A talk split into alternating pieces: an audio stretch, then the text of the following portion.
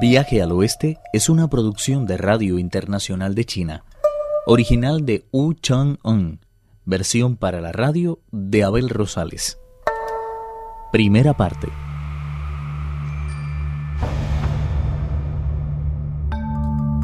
El peregrino Sun Wukong y su maestro han llegado al reino del Tíbet.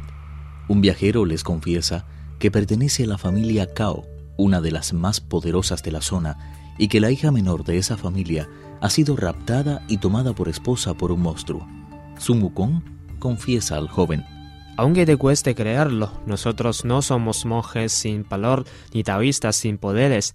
Tenemos, de hecho, cierta experiencia en capturar monstruos regresa junto al cabeza de tu familia y dile que has tenido la enorme fortuna de toparte con dos monjes enviados por el Señor de las tierras del Este al paraíso occidental en busca de las escrituras de Buda. No necesito recordarte que estamos especializados en atrapar monstruos y demonios. Espero que comprendas que si me engañas y no tienes ningún tipo de poder para arrestar bestias, lo único que pasa a conseguir es aumentar mis problemas en vez de solucionarlos. Te garantizo que todo saldrá bien. Llévanos hasta tu casa, por favor.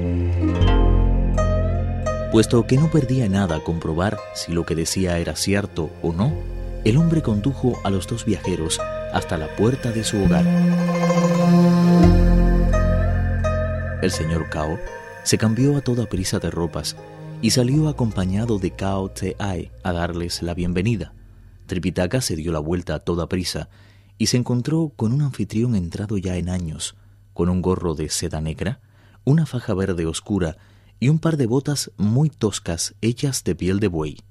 Sin dejar de sonreír amablemente, añadió Acepten mis respetos, venerables viajeros. Tripitaka le devolvió el saludo, pero el peregrino no movió un solo músculo. Al percatarse el anciano de su extraña apariencia, no se atrevió a dirigirle la palabra. El peregrino se sintió profundamente ofendido y se encaró con él diciendo ¿Se puede saber por qué no me saludas? ¿De qué te ha servido llegar a una edad tan avanzada si eres incapaz de distinguir lo bueno de lo malo? No es de sabios ir juzgando a la gente por su apariencia.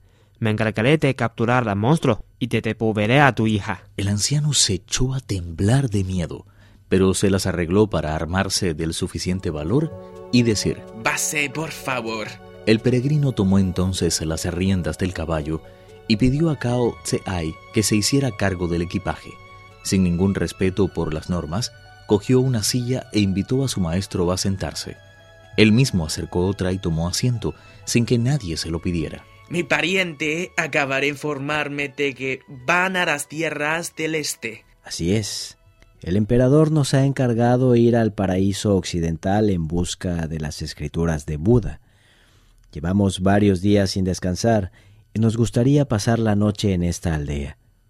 Nuestra intención es continuar el viaje mañana por la mañana. Así que solo buscan hospedaje ¿No son cazadores de monstruos? Ciertamente buscamos un sitio para pasar la noche, pero eso no quiere decir que para divertirnos un rato no vayamos a capturar a todos los monstruos que sean necesarios.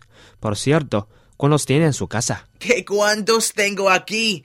Como si no me hubiera dado bastantes quebraderos de cabeza el que ahora es mi yerno. Con él tengo más que suficiente. Cuéntame todo lo que sepas de él, cómo llegó a este lugar, qué clase de poderes tiene, en fin, cosas así. Empieza por el principio y no omitas un solo detalle. Es esencial conocerle bien para poder capturarle. Mi única desgracia ha sido no tener ningún hijo varón. Mis tres pástagos han sido mujeres. Las dos primeras han estado promedidas con personas de esta misma aldea, pero yo esperaba que la tercera pudiera casarse con un hombre que accediera a vivir bajo este techo, que diera a sus hijos mi apellido. A cambio, se convertiría en mi heredero y se ocuparía de mí cuando me faltaran las fuerzas. Hace tres años aproximadamente se presentó un joven dijo proceder de la montaña de Fuling.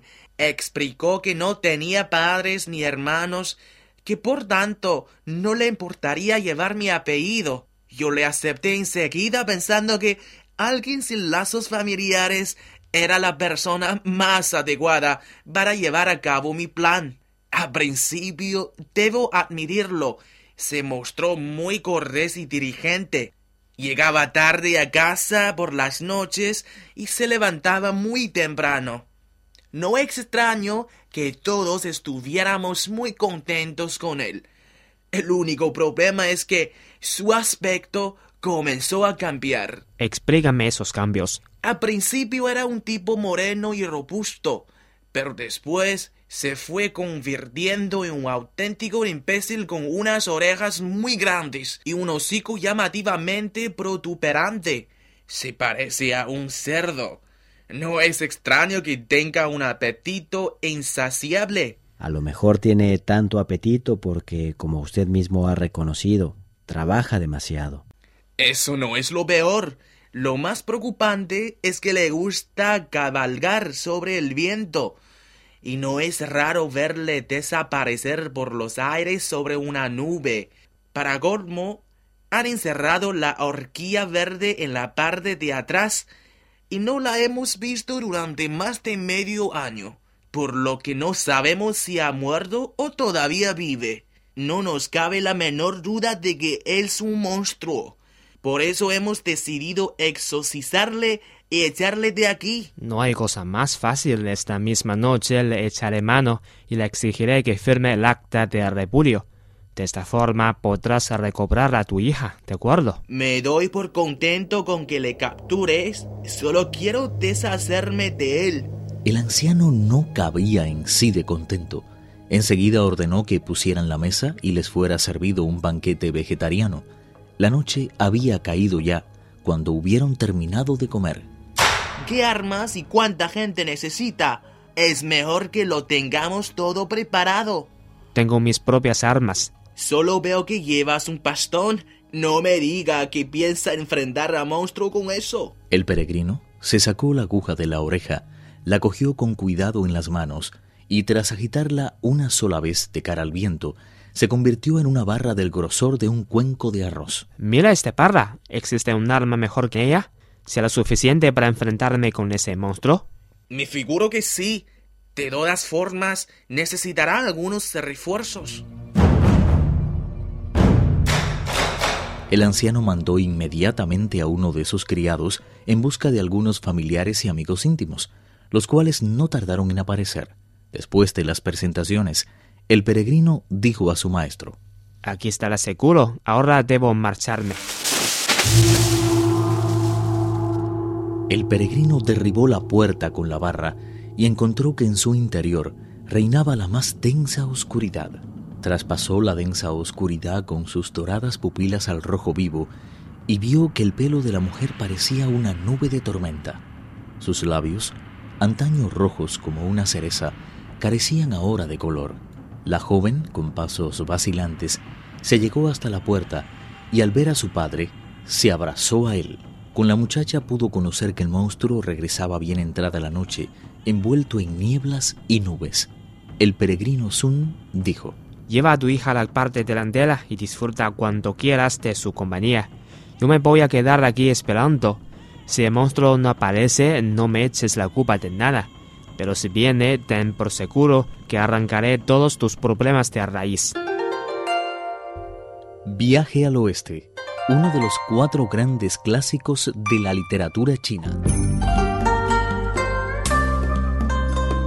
Versión para la radio, Abel Rosales.